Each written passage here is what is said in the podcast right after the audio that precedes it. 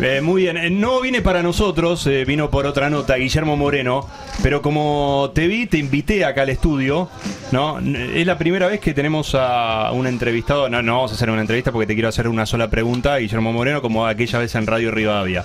Y como siempre, de frente a la puerta, nunca de espalda a la puerta como es por, por eso.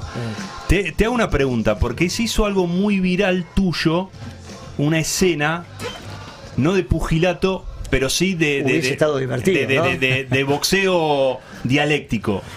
Cuando te ves en esas cosas, ¿te gusta, no te gusta, no te ves, no, me- te mirás? No me disgusta, no, no me disgusta. No me disgusta, no, no.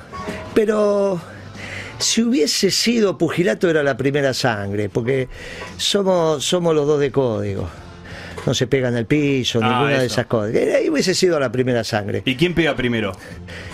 Mm, Vos sabés que yo creo que nos hubiésemos finteado. No, ninguno de los dos. No, no era de arrebato eso. No, no, no. No, no es de Se arrebato. paran los dos y Ya se dice- se, se fintea y ahí Exactamente, vamos. y va- vamos, dale, vamos a pelear y... Y vamos y esa es la primera sangre y se Con, con- eh, si digo con guante sin guante, alguno capaz que lo toma irónico por alguna situación. No, Pero vos sos bueno, mano no había- limpia o. Y ahí no hay alternativa. Claro. ¿Qué, qué te vas a mañana a las 7 de la noche? No, viste, hay algunos que los guapos de antes que ponían ahí. No, pero este, eso ya era, ya ahí no era la primera sangre, ¿no? Claro.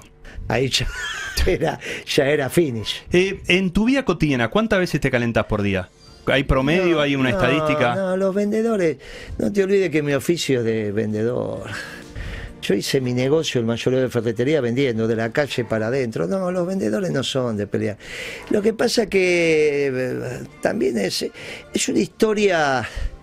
Vos tenés que pensar que eh, eh, la- la- las discusiones entre varones en esa eh, bueno, en la generación mía era. Vos me preguntás cuántas veces te peleabas en la primaria, y todos los días casi. En el Parque Patricio te peleabas todos los días.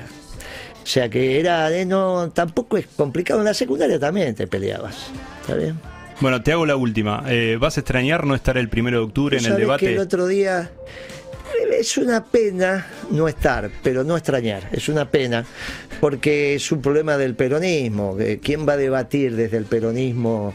con los otros, Eh, no vas a pretender que Massa reivindique la economía peronista, no sabe Y lo que es. No. Y Schiaretti es contador, no sé, me parece. Hoy me entrevistaron de Córdoba. Se está perdiendo la oportunidad Schiaretti de ser un candidato del peronismo de todo el país. Siguen con el cordobesismo, me parece, ¿no? Y ya me parece, me parece que no sale de ahí. Me parece que el discurso es demasiado localista, es un error que ha cometido. Gracias, Guillermo. No, Perdón que estabas No, eh, no, en otro lado y te interrumpí, pero necesitaba esa situación de que si te ibas a cagar a trompadas o no. No, no, Eh. no, pero eso, pero- y a vos tampoco, vos tampoco tenés problema en eso. ¿En cagarse a trompadas? Sí, no no, ya eso para no. Pero no. ese no tenés, no tenés Yo, yo doy amor. No quiero ser Luis pero de que- Lía, es que no hay- pero yo antes de pelearme con vos te doy un abrazo. No, pero está desde ya, ya, ¿por qué nos pelearíamos? Ah. Salvo que sea una situación. Ahora, tampoco es tan complicado, ¿eh? ¿Qué, cagarse a trompada o pero discutir? sí, claro, Ah. discutir. Si no parecería ser que le tenés miedo a la muerte también. ¿Viste esta historia de que ahora parece que eso...